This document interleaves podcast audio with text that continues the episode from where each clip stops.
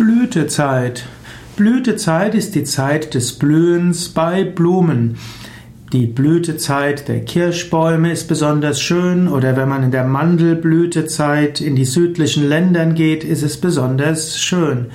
In Indien ist die Blütezeit für viele, äh, für viele Sträucher der Herbst oder auch das Frühjahr.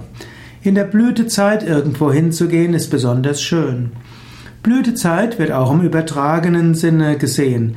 Man spricht von der Blütezeit des Humanismus, von der Blütezeit der Aufklärung, von der Blütezeit der Romantik. Und man könnte sagen, vielleicht hat die Blütezeit des Yoga gerade erst begonnen.